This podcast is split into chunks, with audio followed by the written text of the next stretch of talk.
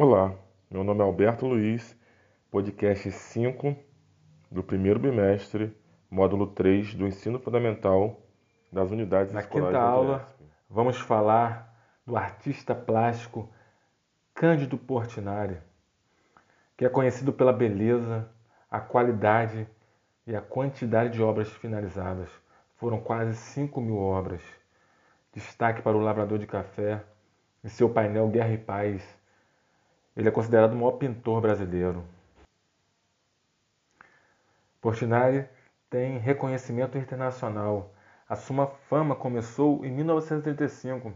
Ele recebeu a premiação pela obra Café, em Nova York. Em suas obras é comum encontrar temas como questões sociais do país, religiosidade. Ele tinha a influência do surrealismo, do cubismo e das artes muralistas.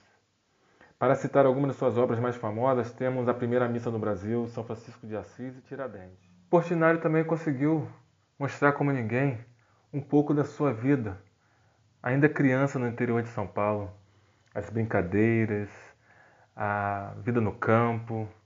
Ele conseguiu mostrar a alma do povo brasileiro.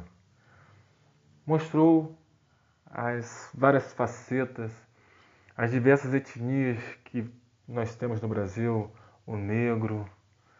Ele também mostrou o trabalho, um trabalho sofrido, um trabalho que cada brasileiro tem para levar o seu pão para casa. Os retirantes vêm vindo com trouxas e embrulhos, vêm das terras secas e escuras, pedregulhos doloridos, como fagulhas de carvão aceso, corpos disformes e panos sujos, rasgados e sem cor, dependurados. Esse pequeno trecho dessa, de uma poesia passa um pouco da, de uma das obras do Portinari, Os Retirantes, mostrando o sofrimento de parte da população brasileira que tiveram que fugir da seca. O Portinari mostrou como ninguém o sofrimento do povo brasileiro.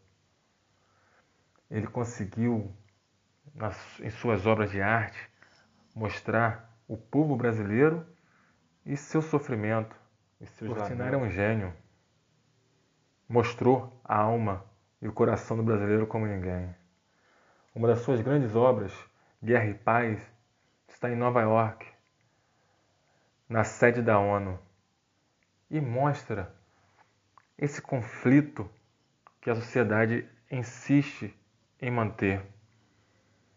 Mas um dia, quando a sociedade e a humanidade caminharmos de mãos unidas, poderemos ter um mundo melhor e a obra de Guerra e Paz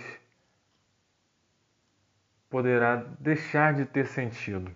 Mas Portinari é um gênio, um grande brasileiro. Um grande abraço e até a próxima aula.